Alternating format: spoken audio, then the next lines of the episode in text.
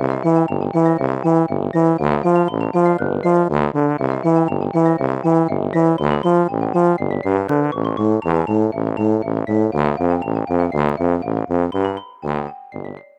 家好，我是帅帅。大家好，我是 GoGo。欢迎收听你的宅友已上线。我们今天又要讲啾啾。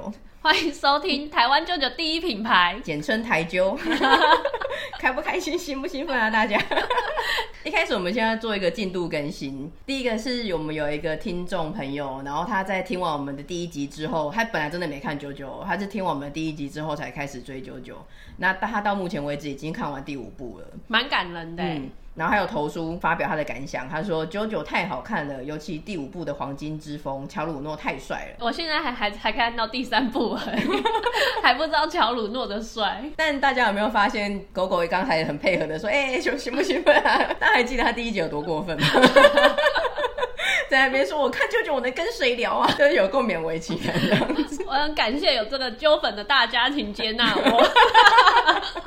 对，我们啾粉是个温暖的大家庭，谁任何时候入坑我们都欢迎，不管你之前有什么偏见，没有偏见，都是一些小打小闹。对，那关于 GoGo 本人的进度呢？他是看完目前看完动画第一季，动画第一季是大乔跟二乔，所以他已经看完二乔了。对，我已经看完那个细沙这一段了。对，卡兹这一段，嗯，而且我们是一起看的，我见证他看完二代九九，不是我压着他看的，我是陪他一起看完，不像第一季的时候，我是压在他在狗头铡上面，这一次我们是快乐的一起欣赏。对，而且我一开始我是一天看一点，看一点，看一点，嗯、然后那天帅帅来的时候，刚好是我要看最后两集的时候。对对对，然后我就想说，哇，恭逢其胜的一起看。对，然后我记得我还有一些很震惊的言论，让我也很震惊。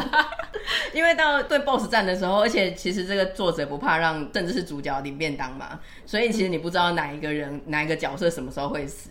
所以 GoGo 那时候非常的激动，还就是想说不要啊！我们乔家要断后啊！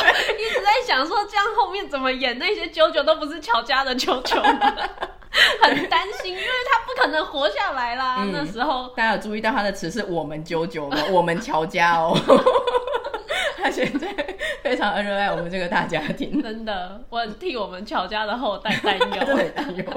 而且再来是他第一集的时候，不是说那个画风我真的不行，那个脸的两条线真的很粗犷。对，然后我就问他说：“哎、欸，你现在 OK 了吗？”现在就没什么啊，是不是自己马赛克就免疫了？对，不知道从什么时候开始，就是不会去在意那两条线，嗯、这些席位是史特龙对我来说肌肉啊、啾啾力啊都无所谓，都无所谓了。然后那些姿势啊也不是重点的，甚至在我们开录之前，我有跟他说我们今天要录啾啾。嗯，然后如果大家有追踪我们的 Facebook 跟 Instagram 的话，会有看看到我们有一个。我们两个的代表图案，我是兔子，他是熊嘛？他还跟我说，可不可以把他的熊画成啾啾风？有够过分的要求，而且有够痴迷的。我希望这一集上架的时候，那些图片我是用一个啾啾力的方式呈现给大家。至少把你的脸上加两条线。不要啦，至少帮我绑上西莎的头带吧。哎可以，可以，这个很简单。对，然后我个人是很欣慰，第一个是他终于沉迷了，然后再来是他终于看完第二部了，因为我之前就一直慢慢等，嗯、我要唱一首韦礼安的《慢慢等 》。对，因为他原本只看完第一部嘛，那舅舅的梗，我如果我讲到相关的梗是后面的，我就爆雷了。所以我之前只能一直给他看 Dio 那张图，然后说你的初吻不是舅舅的，是我 Dio 大，那个大的也很重要。哎、我那时候看觉得这段很中二，然后我现在听你讲，我觉得超好笑的，大 Dio 大。他有一些梗其实都不会发现是梗，但后来才会慢慢，有我觉得有点像港片，后来才会觉得好笑。当对当下看觉得很烂，后来没想到它变成一个梗更经典。这个好像需要在东森洋片台，对，或者卫视中文台要深植台湾新一代小朋友的，还有深入民间，就是要在电视台不停的播放才可以。嗯、像当年的龙翔就是一直植入港片。GoGo 终于看到第二部了，所以我就可以跟他讲说：“哎、欸，你看到月下三兄贵了没？你听到那个阿姨阿姨呀 那个吗？传说中的阿姨阿姨呀。” 我那时候刚看完西萨，然后我就说我看到西萨被压在底下了，嗯、然后他就很兴奋，那、嗯、马上就丢了梗图给我。对，我跟帝我一样，一直埋伏在黑暗里，等着伺机而出，要出现那个阴森阴森阴森的。他真的很兴奋哎，他说什么？你已经看到那里了？然后他说你不早说，我赶快可以再丢图给你。我在想说他等这一刻等多久？存在手机相簿多久了？对，然后第二代的梗还有你下一句要说的是，对对对，然后看到那一天最后的最后，我们终于可以说。卡兹停止了思考，他也等很久。卡兹这一段终于可以用这个。之后有的时候，GoGo 要是忽然被一些消息震惊的时候，我就可以说 GoGo 停止了思考。那至于帅帅自己的进度呢？我最近看完第七部了，恭喜恭喜！但是也是替你感到哀伤。没错，我连续两天看到凌晨两点，因为我是第一天看，然后那一天可能我从九点多开始躺在沙发上，呈现一滩烂泥的看，然后后看一看，我觉得哎、欸，好像打已经打到大魔王了，嗯、我就想要把它看完。但看不完，第七部的大魔王非常的纠葛。嗯、那时候已经两点了，我想说不能不睡了。嗯、但隔天白天我又出门，嗯、然后我心心念念就想说，我今天要回家看回家看 BOSS 啊。对，然后我开始看的时候也是十点十一点的，但我想说应该可以看完，只差一点点的。嗯、没想到真的很纠葛，所以我又看到凌晨两点。天哪！而且第六部跟第七部其实我已经是放慢速度看了。JoJo 目前画到第八部，就是陆续还在连载中。漫画的部分。对，但我觉得希望我能够忍住，因为你一开始看了，你就会想要继续看下去。对啊。但如果就断了，就会非常的 残念。而且 JoJo 这种就是这么精彩的战斗跟剧情的，如果你没有一次他已经整个完结篇的，你这样哇可以从头看到尾的话，你会很非常的纠葛。而且作者就真的是便当不要钱的发，嗯、你真的不晓得打到那里会不会发生什么。事情？对，所以我希望我能够 hold 住。除了刚刚慢慢等以外，我还要唱一首是一种想看不能看的伤痛，刻在你心底的名字叫 JoJo。好，那我们今天要再度挑战推坑，因为第一部的时候我没有讲 JoJo，但那个时候 GoGo 根本就是来乱的。我觉得我的节奏一直被他的一些甜粥啊什么小闹闹打断。帅帅对这件事情一直耿耿于怀，他一直觉得说当初他准备了很多要来推坑，结果最后被田总给带着脚。对啊，对一些什么，然后乌龙派出所啊 什么的，他很生气。因为我觉得大致都有讲到，所以我还是有介绍一些说什么哦，这就是 Joestar 家族跟 Dio 的恩怨啊，然后替身系统是一个很精彩、很特殊的战斗啊，然后什么波纹啊、斗志啊这一些，你不要在意。我觉得。我觉得我大方向是有讲到，但我没有一个很热情的，然后很整体的去说服大家推坑，所以很多听众朋友的反应都是说，哦，那一集我们两个这样一直打打闹闹的，还蛮好笑的，但是没有被推坑呢。然后我就想说，我的目的 目的不是让大家听我们打打闹闹，重点是要推坑。对，大家喜欢我们的内容当然很开心，但我还是觉得 JoJo 这部作品是真的一定要看的啦。我今天会忍住啦，我不会讲天周了，我给你保证。好，所以今天我想要从第一部到第七部，真的是快速的给大家做一个简介。但我会希望不要暴雷啦，尤其 GoGo 他目前也只到第三部的第一集而已。你不能讲到第二部就好吗？不行啊。不然我们节目名称都要叫台湾 JoJo 第一品牌了。我觉得可以啊，Why not？我会只讲关键字跟剧情，有点像奇摩电影，或是你去借个 DVD，你从背后看到说，哎、欸，这个剧情大纲。嗯。然后，但我不会真的讲到剧情的主线，谁领便当啦，或者怎么样这样子。还是我这一集先中领。嗯、各位观众朋友，我先到这边，接下来就要结束，就说好，那我们送 GoGo 离场喽。好，我先讲第一部。第一部的话，总共漫画只有五集，然后它有一个评论是说粗糙而经典，真的蛮粗糙的。但也真的蛮经典的。光看动画就觉得画风这些，嗯、哇，动画的画风比漫画好不知道多少。你应该找漫画来看。我不敢。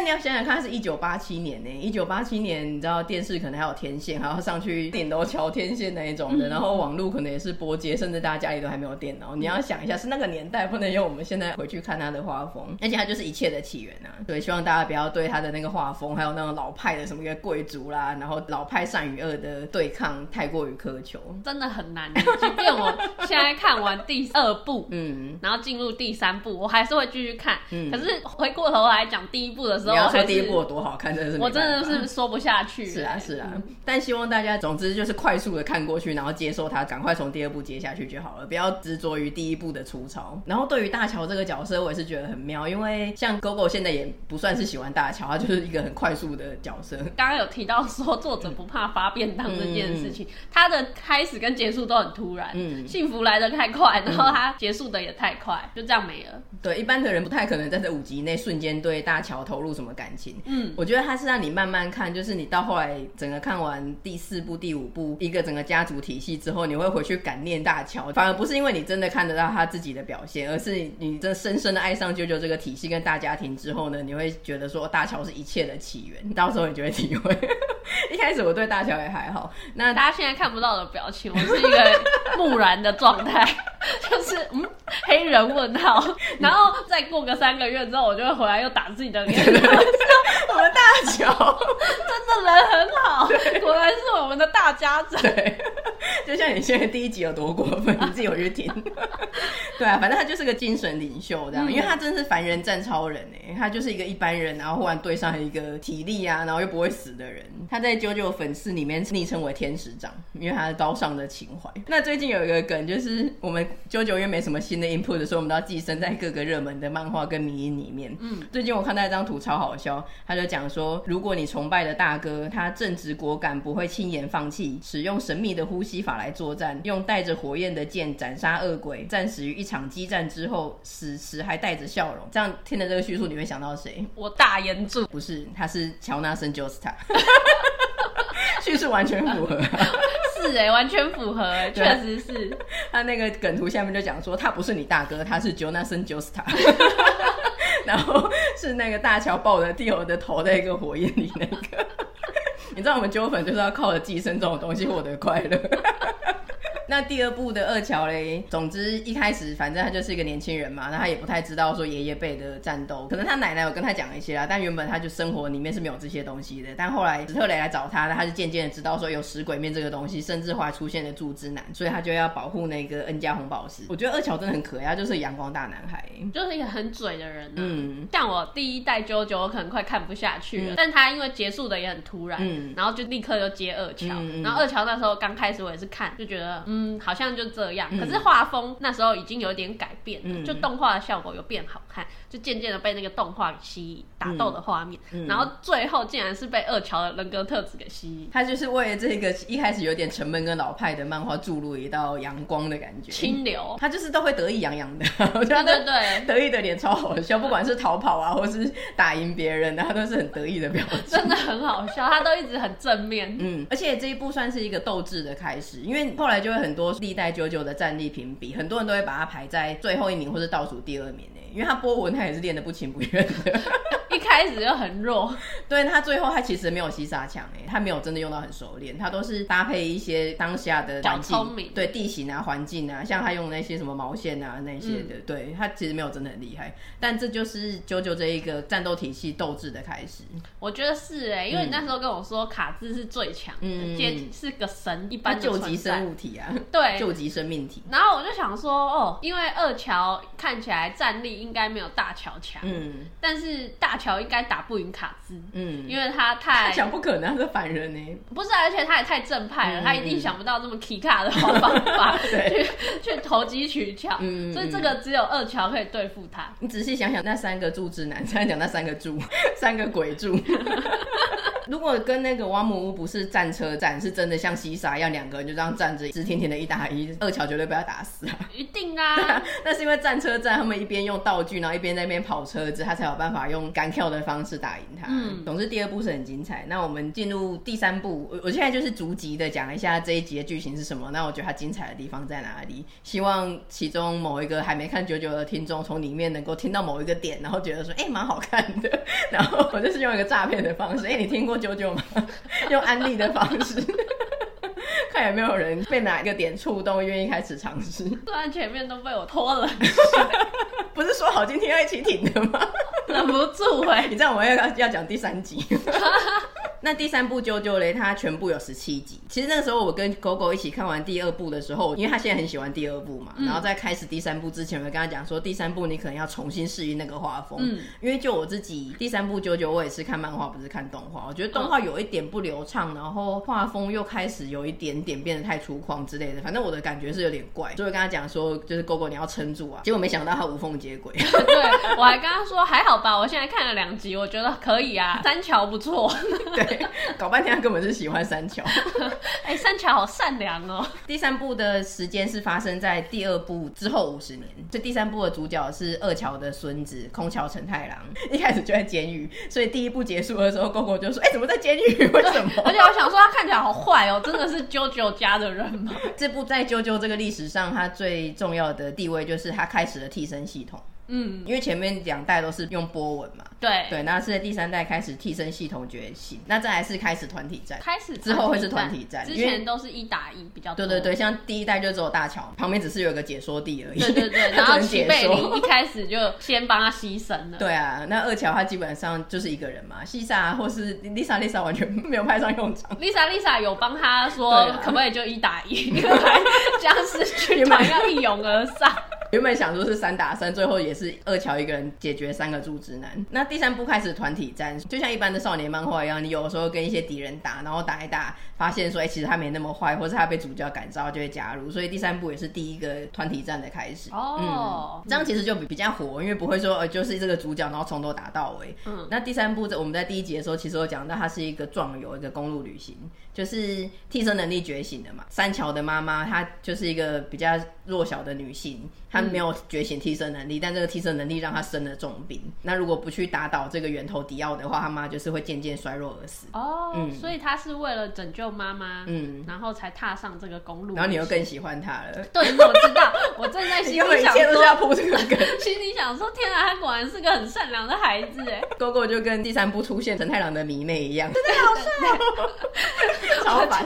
我还跟帅帅说，哎、欸，而且那个第三代啾啾很有女人缘呢。真的不知道为什么，然后后来我想一想，就觉得说，哎，不对，我知道为什么。对啊，有够烦，因为他是个善良的孩子。哥哥就喜欢反差，他觉得他看起来好像很狠，但其实上他心里是很温柔的之类的。对，虽然他只看了一集，我不知道从哪里看得出来的。他就是有啊，像他一开始刚刚不是讲到，他说就是第一集就被关到监狱里面，嗯嗯，然后我那时候就觉得说怎么这么坏啊，嗯、然后后来真的看了第一集之后，才发现说不是，他不是坏，他是自愿留在里面的，他早就可以被放出来了，但是。他是因为他刚得到这个替身能力，嗯，然后他就觉得说他被恶灵缠身，他那时候不知道什么是波纹，什么是替身这件事情，嗯，他只觉得在他身上发生一件很奇怪的事情，嗯，那这个恶灵他没有办法控制，他可能会伤害到人，所以他就自愿留在监狱里面呢。你看是不是很感人？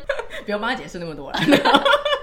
不是重点，我觉得连作者都只是随便乱放在那里，只有你帮他想这么多。有小伙伴加入这一点的话，他除了不会那么腻嘛，就是主角从头打到尾。那再来是每个小伙伴他会有不一样的能力，可能有一些角色其实主角不一定打得赢，嗯、但他就会去打，或者是多了一些灵活度，然后还有伙伴之间的一些互助合作啊、友情之类的，开始有 jump 的元素在里面了。嗯、对，整出戏就会比较精彩。那他是从，因为他会找到迪奥嘛，然后最后他就从日本一路真的是公路旅行，日本啊、香港啊、新加坡啊、印度啊，那一路打一路打。那他那个敌人会出现在各种地方，例如说投诉的旅馆里面，还是交通工具里面，或者吃饭的时候，哎、欸，敌人也是忽然出现。好烦哦、喔，能不能放过他，让他好好吃个饭、睡一觉，好不好？对对对，真的就是这样。但他们都很帅哦，就例如说，我们去旅馆 check in，嗯，然后有一个人就被攻击了，嗯、但他其实就是被打的要死，然后浑身是血，但他就是解决，因为他们是分房睡的嘛，敌人埋伏在某个房间里，那那个人就解决掉那那一个敌人。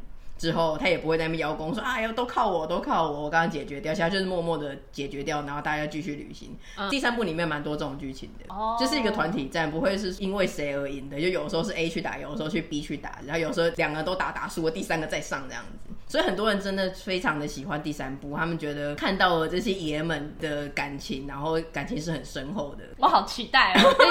这边我就先到此为止，你继续，你继续讲后面的四五六七，我要继续去看。对，那他再来是说他的这个替身能力有很多种，不是只是呃一个后面一个人形像白金之星一样的，嗯，其实他可能会是变身类型的，或者甚至他是一个交通工具。那一个替身使者，他甚至是一个动物或者是婴儿，所以他真的会出现在各种地方。然后他的能力也很多，不是一定说是一个人形的，然后来打你一拳啊。他可能是把你拖入梦乡或是镜子里，然后对你做一些事情。好像下弦一哦，拖入梦乡，来做个好梦吧。对，或者是玩扑克牌，或是玩电动。那如果你输了的话，就会怎么样那一种的。所以这个第三部一瞬间加入很多元素，然后很火。所以很多人可能那个时候是追着啾啾看的，他就觉得、嗯、哇，第三部整个整个世界观爆发了这样子，高潮迭起的感觉。嗯嗯。而且我跟突然想到那时候在看的时候啊，我就觉得这个替身是不是我们最爱蹭热度的银魂也有使用过？是哦，因为他有一集就是替身使者啊，那一集是啊，我不记得，你再找这集给我看，因为我们看银魂的时候还没看九九，所以那时候没有发现。但我那时候我就想说，该不会他替身使者也是在用人家这一段？欸、那应该会超好笑的。我再找给你。那讲一下我们这个空调承太郎的介绍，他的昵称通常是叫反正承太郎嘛，或者三桥，然后或者简称空调，但是是用那个买大金的那个空调，或者是有一个叫做卖鱼墙，这个卖鱼墙 为什么？这延伸的有一点远。他后来他的兴趣是当了个海洋生物学家，他后来当到博士。啊，你又更喜欢他了，你这有够烦的。反差哎，好棒啊！然后他因为他很强嘛，所以就是不知道怎么样，然后拼凑在一起，最后他有一个昵称叫做卖鱼强。我觉得卖鱼强很像港剧又出现，对对对，裸体穿那个肚兜在卖鱼的那一种，感觉很不爽朗哎。嗯，然后他的替身白金之星，普遍都说他的那个是最强的。嗯，所以他有一点就是一个龙傲天，一开始他的得到那个白金之星，他的能力就封顶了。嗯，然后他的个性是比较冷静又聪明的，所以基本上他就是很强啊。那很多那种，例如 NBA 就会喜欢那个叫什么名字？LeBron James。对对对，这种人就很喜欢他。就喜欢那种很强的人那一种的哦，嗯，但你也喜欢他了。我喜欢他，但不是因为他强，是因为他善良，嗯、是因为他反差萌。那这边补充一个是，是你没有看前三代的九九都超高的，每个都超级高装。有啊，大乔、二乔、三乔，他们三个都一九五。我那时候就有点吐槽，就想说最好每他们家每一代都可以这么高啦。他们英国人的血统还好吧？我在护航哎、欸。但从下一代开始就没有这样子，不然如果每一代，如果你七代、八代、九九每一代都是这样子一九五一样的身形，你看会有多腻？所以他之后就会到这一代九九为止。后面都变矮子吗？也没有到矮子你，后面都矮子，还一肚子拐。是不至于这么铁拐李的感觉。然后也只有前两部大家会很激昂的一直叫九九九九。其实他这一部开始他就是叫他陈太郎。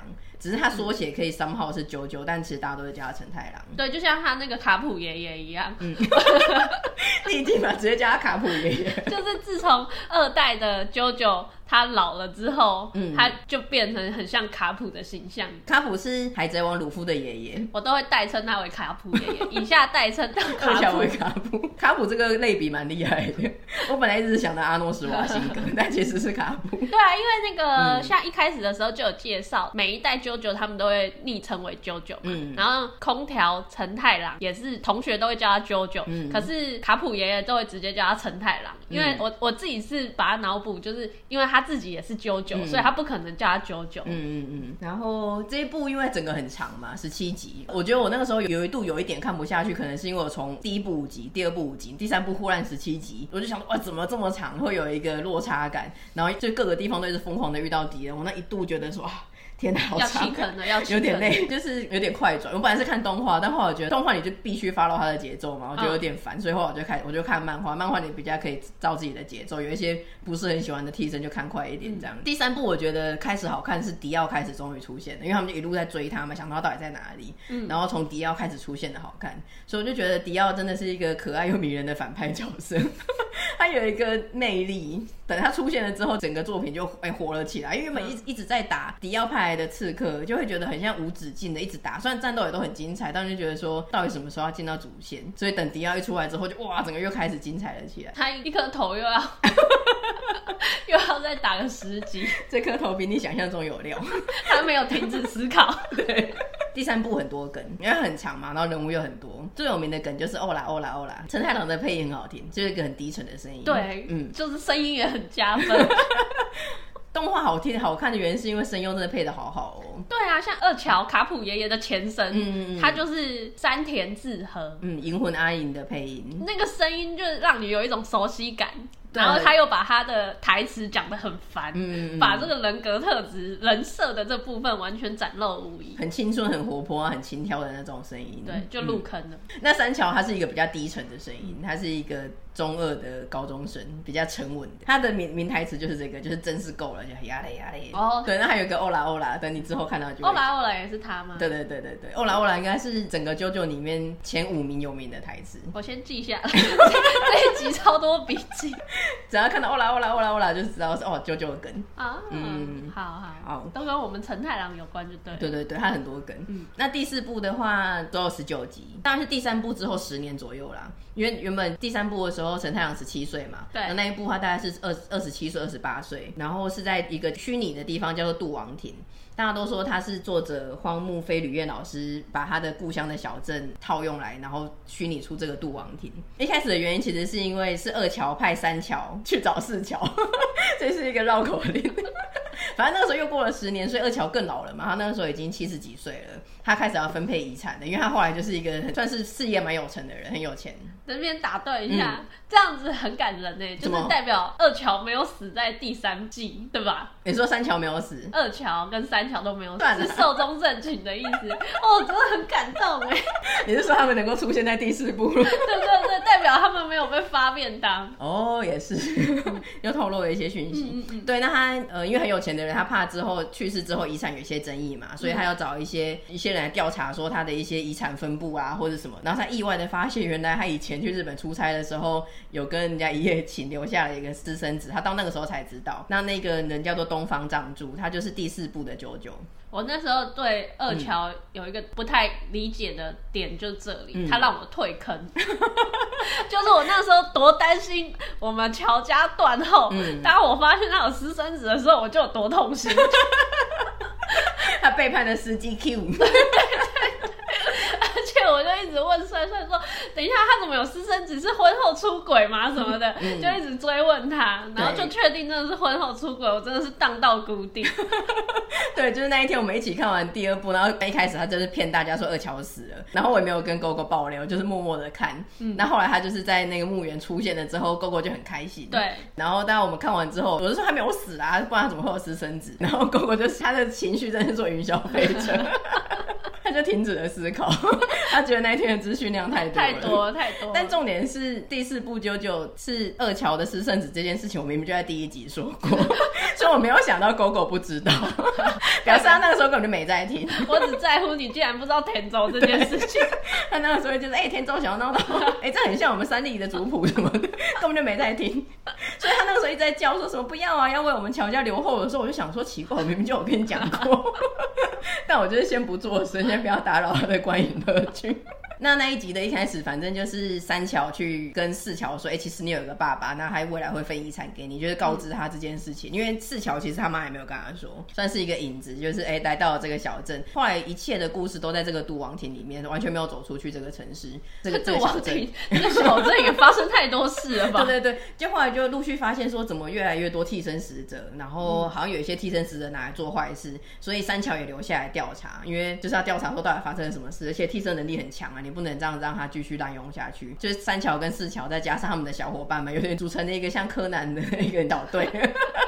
那我觉得这一部第四部里面，它的替身本身跟运用的方式就更多元，战斗就更精彩。所以这一部有两个桥一起在对对对里面，嗯，而且你又很开心吧？用三桥，你怎么知道？根本就不管四桥。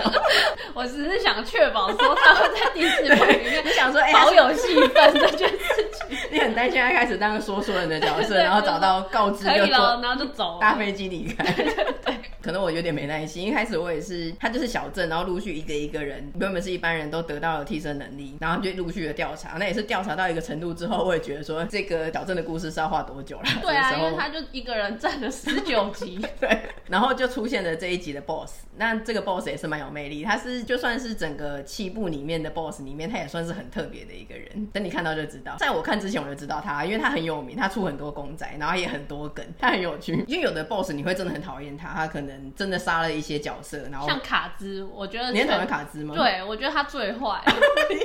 你目前在看两个，所以你也就是蒂欧跟卡兹在比而已啊。可是卡兹他不是月下三兄弟吗？嗯，但是那个乌瓦姆就很好啊。哦，乌瓦姆他有战士的特质，嗯、他就是只想追求武力高嘛。嗯，他是下弦三，但是他尊重他的对手，嗯、他敬重他的对手，所以他没有弄坏细撒的那个约定泡泡。嗯、然后他也是有信守跟舅舅的承诺，嗯、就是一打一打，没有让后面他快挂的时候，那个是僵尸军团冲上去。要杀他。但卡兹就是一开始就坏。他根本就是没有要跟丽莎丽莎一打一，对，那个让人蛮傻眼的，因为他其实真的就是很强，他应该打得赢，但却一开始就出奥博，蛮傻眼。对啊，我不喜欢他这种出尔反尔的个性。就有的 boss 我们会真的很讨厌他，或者是他就是有杀了一些很重要的角色。嗯，但我觉得第四部的大家都蛮喜欢他的，他很有梗，这个不讨厌的反派角色。你说到这个，我觉得很妙的是，蒂欧明明杀了大鸠，嗯，可是大家不讨厌蒂欧，哎，哎，对啊，蒂欧是看板娘啊。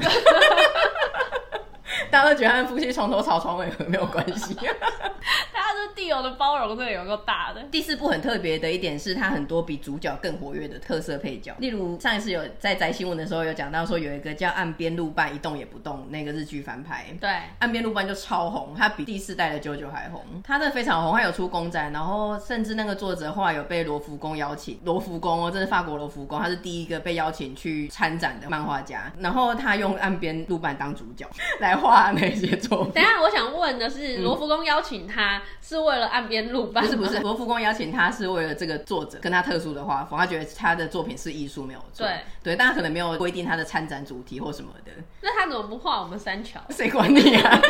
不是你。他也喜欢这个岸边露伴，后来甚至有帮他出一下的短片啊什么的。啾啾的元素都是一个一个加上去的，所以第四部他我觉得比较特殊的是，他加入了补师的角色。补师就是正好是一个有点宅的术语，就是会帮忙补血、修复你的身体的人。因为第三部有一个有点扯的是，他们就是一路公路之旅血战嘛，对对，然后每一场打完以后，就是哦，全身都是血。下一回的一开始又是他们没事的坐在车上，需要拿一些救命单在身上。对，只有一两次他们真的被打到进医院，然后有人就是因伤离开这样子。这个设定很有点不合理了。对，因为像炭治郎他。被打的半死，他会休养两个月，对，对，他会去蝶屋休养。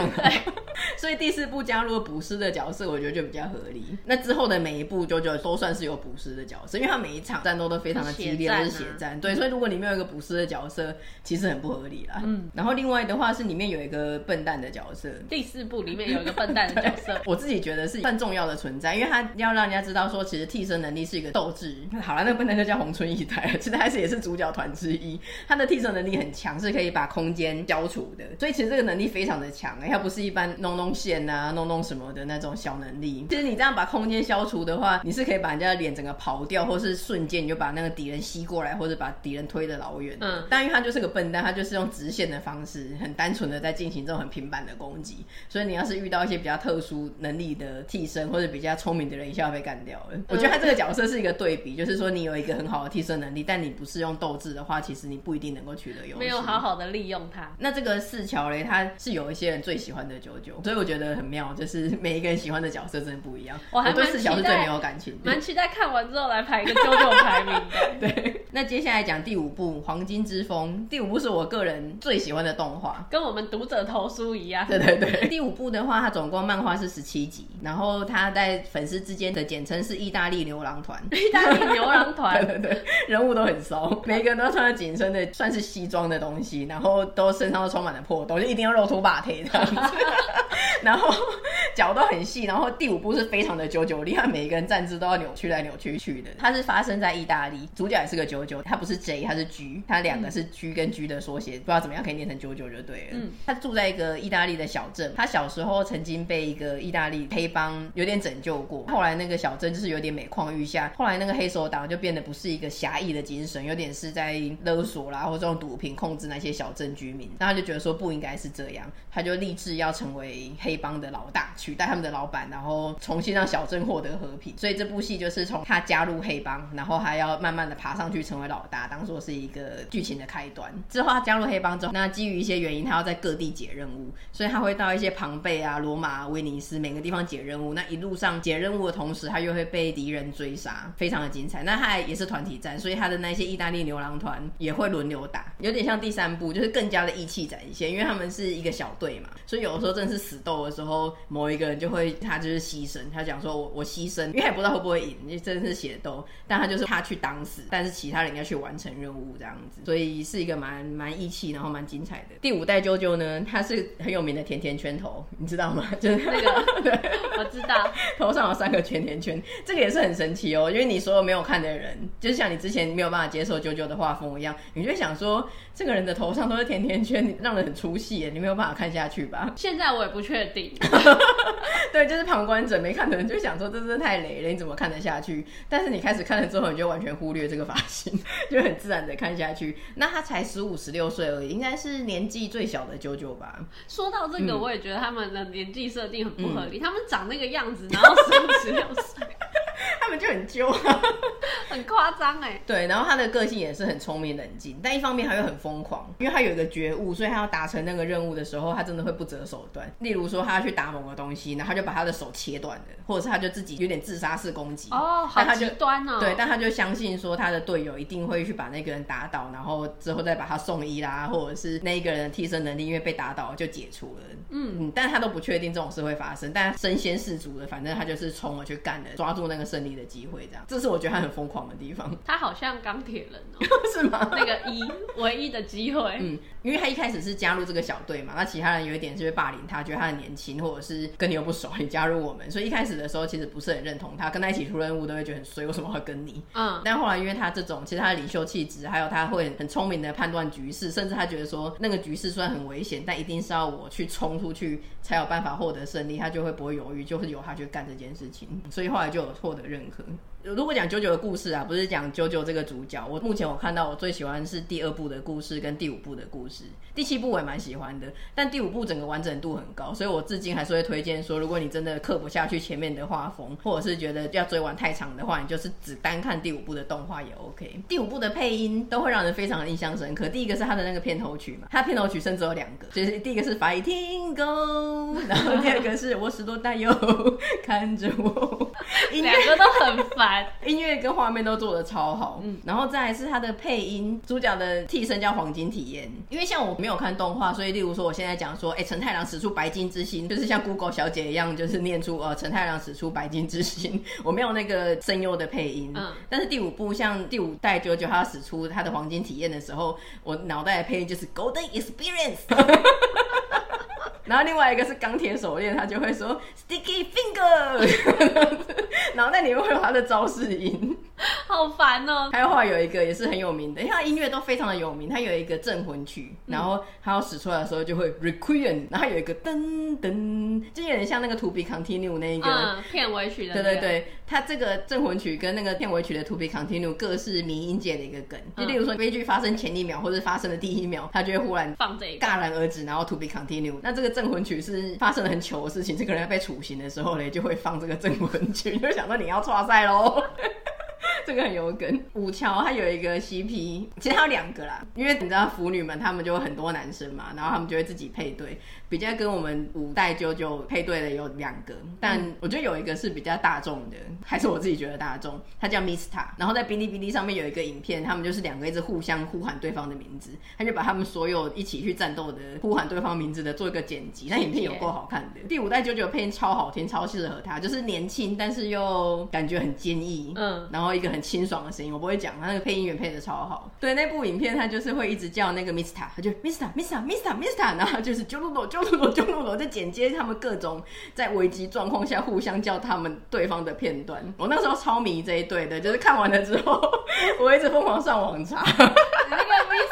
Mista Mista，哦，第五部还有一个很厉害的东西，第五部就很多音乐梗，就是你这部不错，画面以外，你在视觉跟听觉方面都很有记忆点。因为除了刚才讲的那个招式。名称然后，还有片头曲以外，它里面很厉害，有一幕超有名。第五部真的很多很很多很有名的东西，在漫画里面有一部叫做《黑帮舞》，就他们在船上忽然跳起了舞，也是处刑之舞。他们处刑之舞，对，对，对，他们抓到了一个对手，然后他们就对他处刑。他们好像很乐活的海贼团。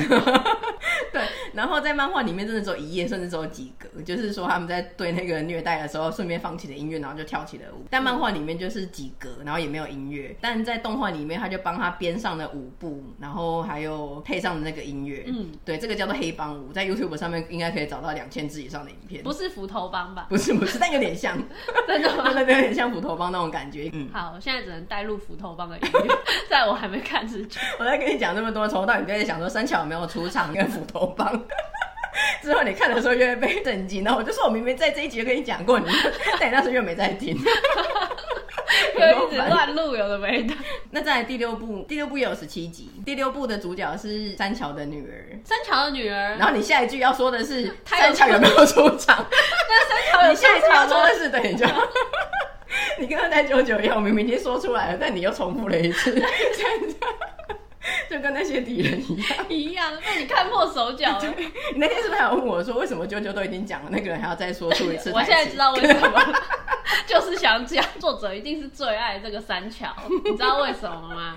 因为他从他年轻十七八岁高中生的时候先画嘛，嗯，第三代的时候。然后第四代九九的时候是他二七二八的时候，嗯、然后到了这一代他又画他四五十岁嗯嗯，他根本就是最喜欢他。二桥跟三桥是在九九系列里面串场出现最多的，三桥是三四五六嘛，然后二桥是二三四。这一个空调徐伦故事是发生在美国，然后他很多表情很像很像女版的陈太郎，长得像爸爸是吗？对对对，长得非常的像爸爸，有时候很建议的表情。确定我要看第五部，嗯、不能直接跳第六部，你很烦欸我刚才跟你讲说第五部是我最喜欢，你从头到尾就是想要追星，这很欠揍，真的很过分。第四部跟第五部还有第六部的九九，一开始其实都没有到很讨喜，他的个性都有点扁平。但是他过了几集之后，可能开始战斗，个性层面出来了之后，丰富了之后就开始好看。许伦一开始的时候，他的个性也是不是很讨喜，有一点中二跟叛逆的少女。但他后来渐渐的就长大，然后变成很勇敢善良。这个第六代九九，他角色真的不强，他是后来越来越占用他的能力，然后都用那个斗智的方式，那他的伙伴也不强，所以他真的打得非常的辛苦，我觉得很心疼，很可怜。根本是蝴蝶人吧，JoJo 里面唯一砍不下敌人脑袋的人。嗯，所以那个时候我一直从第五部到第六部，我等的非常的久，有点不想要踏入第六部。很心疼他吗？对啊，对啊。爸爸没有帮他吗？你不要一直想要套我的话。爸爸那么强，爸爸是历代最强，爸爸没有帮他吗？然后呢，他有人比我。对，他里面有我要跳过第五代。它里面有个 CP，因为一般以前都是我们的脑补，嗯、但这一部是真的，有一个是男生的角色叫安娜苏，然后他是徐伦楚，他非常的迷徐伦，嗯，他超爱他，他就是一个痴汉，他会一直跟着他。徐伦有跟他在一起吗？最后，最后你自己看。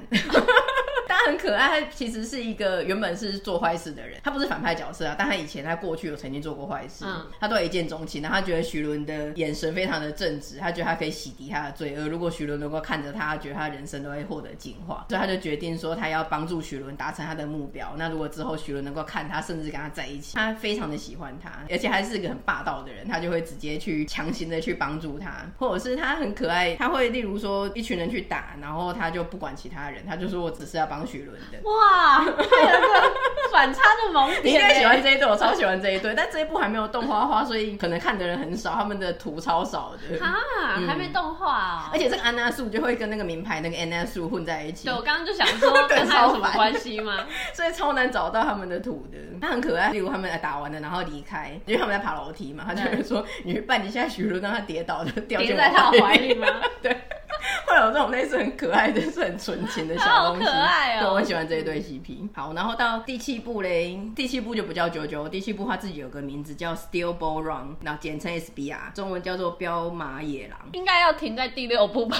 为什么呢？就是这就已经不是九九的奇妙冒险了。其实也是，它是一个平行世界，然后它总共二十四集，是至今最长的，因为第八部还在画嘛，但它是前七部里面最长的，所以我才会连续两天看到凌晨两点。嗯，然后它突然摇身一变，不是在现代的替身战斗了，它变成是在一个骑马跨越美国的大赛，听起来像在西部牛仔的那种。对对对，他们就真的是骑马，然后又会有戴牛仔帽的角色，就像是从美国西岸嘛还是东岸忘记，反正就是从其中一个岸，然后横跨整个北美大陆到另外一个地方，所以真的是会画一大堆马。但一方面，他会又有替身在。我原本想说，哎、欸，这一部真的是就是在比马技，然后 扎营啊，不同的漫画 拿枪打来打去这样吗？对，那后来没有，他们后来就会有些养马的知识。对，后来有一些替身能力也觉醒了，所以他们等于是除了比骑马的功力之外，他们也是在摄影机拍不到的地方用替身能力互相攻击这样子。不是替身，应该不是从马里面出来，不是，根本是马的替身。人只是一个司机这样子，并不是。哎、欸，这一部你有没有问呢？这一部没有三桥，蛮肯定的。我就是在想说，因为它是平行世界嘛，嗯、那他的角色主角会不会画的像三桥？哦，倒是没有。你真的不要一直想要在 每一部里面找三桥的影子，你很烦。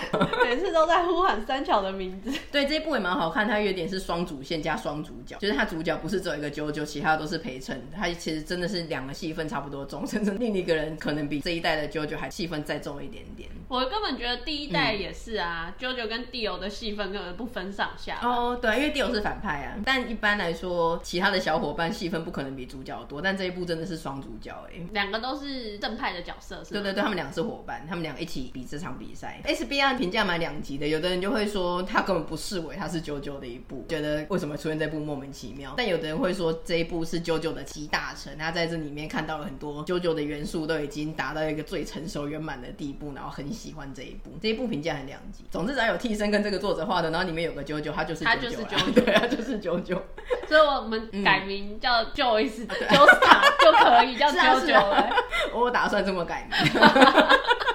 所以等你全部看完之后，他的世界观就非常的大，然后你就可以跟你的朋友大讨论说你最喜欢哪一部九九或是你最喜欢哪一个九九然后战力排名啊，或者是你最喜欢哪个替身能力，你想要什么替身能力那一种的，就有很多主题可以聊啦。我现在就要笔记哎，不然我一定会忘记。对对对，要是我们像《鬼灭之刃》一样，就是有排最喜欢的角色，我要重看这七部九九我不知道花多少时间。我现在就要先排，太困难了。那些出现的特色角色太难了，顶多就是七个九九了，还有 BOSS。但我现在我第一名我是有的，有人选的。你现在才看三部，你真的很烦。但我觉得有可能你看完全部，你还是最喜欢。对你还是最喜欢陈太郎。那做一个总结的话呢，我觉得再讲一次为什么我要推坑 JoJo 呢？第一个就是他的 BOSS 战斗真的非常的精彩，而且他都是从头战斗到尾。如果你就是喜欢看战斗漫画的话，而且他打斗的画面也不单调，不是说只是用大绝招完成，有可能像第二代 JoJo 一样，它有一些是自取的，对，都很刺激。然后有一些比较像我们这种人，刚才讲说比较变态的人。就每一部都有 CP 啊，然后你如果有你喜欢的 CP，你看那一部就会特别的投入感情，就觉得很嗨。对，像二乔跟西莎就不错的 CP。然后还有他们有小人物的勇气，有一些角色你在一开始的时候看，像我在看某一部 JoJo 的时候，我就说，哎、欸，这个人为什么可以上片头啊？这个杂鱼。然后我哥就说他之后会扮演很重要的角色，就像那个德国兵啊、嗯，你一直看不起他，但是他在对他在里面扮演多重要的角色，他救了二乔有多少次？你之后会看到其他部更不起眼的角色，甚至是小朋友，但他们对于最后真的起了非常大的作用，就会整个反差，就说哇超厉害的，这个安排太厉害了，这个剧情救了霞柱的小铁，对对对，有点像这种的，就是小人物的勇气。有一个角色就讲一个很有名的台词，就说即使我伤痕累累，我全身仍充满着勇气，就是像这种感觉，有正面的形象在里面。那个作者很有名的一句，他说贯穿整个 JoJo 的名言就是人类的战歌就是勇气的战歌，他用的他的勇气，然后。突破了时间跟空间的限制，它有点像，其实像鬼灭就在跟他致敬嘛。所以一般的人类凭着他自己的血肉之躯，为了达成他的目的，他就充满了勇气了，然后一定要去达成。那如果我达不成，像第一代九九他就传给第二代九九第二代再传给三代，反正无无论如何，我就一代传一代，生命的延续。但我这个黄金精神持续着。那他就跟那个只讲说啊，我直接变成鬼，直接变成吸血鬼的迪奥，他就是一个人，然后想取得永生，然后没有去在乎这些肉体的伤痕啊，或是生命的延续。这种就是一个对比，嗯所以就说为什么鬼灭致敬，其实它的大元素就是在讲这个。然后我觉得它这个一代一代的设定很聪明，因为它我们这样每一代 JoJo，其实它的设定都是一样的，就是都是 JoJo 嘛。然后有一些人物会串场来串场去的，然后一样是这个不管是波纹或是替身的设定。所以我们可能看了十几集、二十几集有点腻了，哎，打完 BOSS 了之后，我就换到下一步。其实我喜欢的这个体系，但我不会因为说哇打了五十集、八十集，我就会觉得。都是一直在这一嗯嗯这个人在打或什么的。对，而且那个作者他很。聪明，他会随着时代调整。像第一代的时候，他算一九九零年代嘛，那个时候是一个经济大家以为会很蓬勃发展的，所以就画一堆肌肉男啊，然后打斗。那后来慢慢的，其实时代已经开始泡沫化的时候，他就换成是一个替身系统。那例如说像第三部，他一个壮游，那大家看得很累。他第四部就局限在都王庭，小小的，他可能他自己也画的很累的，对，不知道他是顺应时代的潮流，还是说就是他自己他也要休息一下。对，我觉得他很会去调整，那这样读者也跟着调整。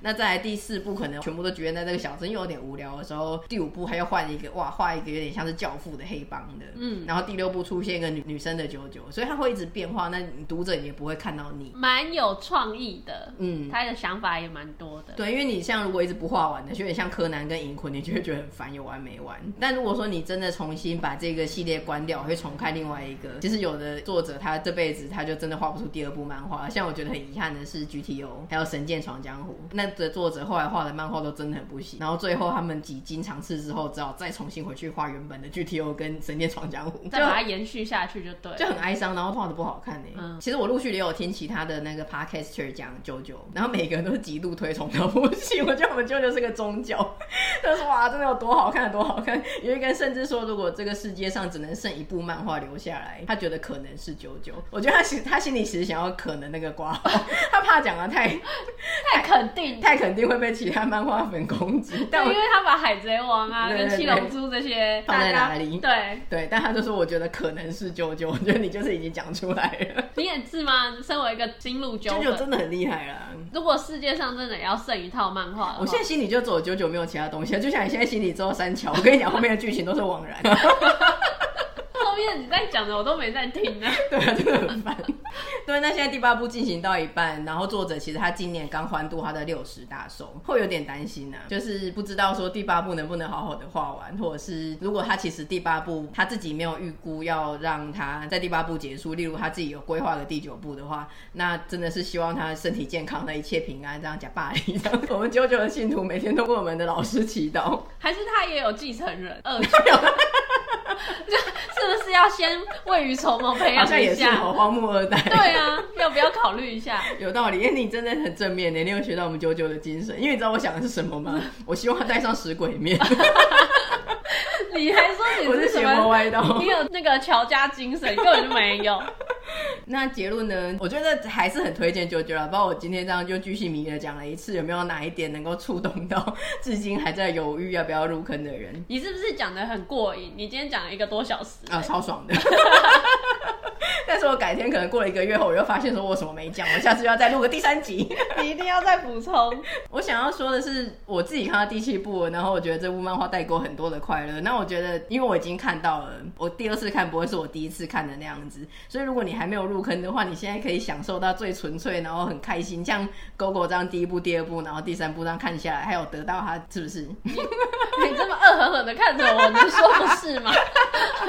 对，就是我已经看完了，然后我就完整的感受到这七部了之后呢，因为九九迷很多嘛，那它会出现在各种的梗图、迷音，或者是改编作品，还是 YouTube，还有各种插画，那我们看到都会觉得很开心。所以我觉得看 JoJo 是一个一本万利的东西，就是你在看那个作品本身的时候很开心，然后你之后陆续的看到各种梗，你也会很开心。之前我有荧幕截图一个也是入坑的 JoJo 粉，他写的也是一个万言书，就是讲说啊，我以前也是因为画风啊不肯入坑啊怎样怎样，那我今年什么什么看了 JoJo，他就是巨细靡遗的，然后很真心的，像我一样真心的把他入坑 JoJo 的心路历程，然后他后来看了以后有多开心，希望跟大家分享这个事情写出来，他把它化为文字。对，然后我就荧幕截图给勾勾。我本来是想要 highlight 一些文字的，后来发现我整篇文章都想要 highlight，根本就没有任何的标记，就直接让原封不动截给我一个万言书。因为本来是想要 highlight，你说你看就是这一点这样这一句，但整篇文章我都想要 highlight，像那种不会做重点的人一样。总之呢，我觉得 JoJo 本的快乐就是这么朴实无华，真的是一个非常推荐的作品啊。然后希望大家听了这集之后，真的尝试入坑，或者至少看第五部的动画。你看我利人利己。我自己得到那么多快乐，我真的还是很希望大家一起。JoJo 的传教士，对对对。可是以我自己一开始很排斥的人来说，啊、嗯，你是一个亲身见证，你来说，对你真的要想办法度过第一集，嗯。然后你才会对第二季的一些人格特质、他们的过程，嗯，产生一些你想要继续看下去的动力，嗯。然后到第三部的时候，我就现在就是无痛的接轨，甚至很期待，因为三桥有它的魅力。对啊，不管你是基于什么原因，你可能是喜欢他的战斗，或者喜欢人物，或者什么，你只要抓到个你喜欢的点，你就可以继续坚持下去。那希望喜欢 JoJo 的人，或者喜欢我们节目的人呢，可以持续的追踪我们的频道。我们有在各大平台上架，然后。有 Facebook 跟 Instagram，那也请在我们的 Apple Podcast 给我们五星的评价哦，并且分享给你的亲朋好友，多多支持我们的节目。嗯，那今天就先到这边，拜拜，下次见喽，拜拜。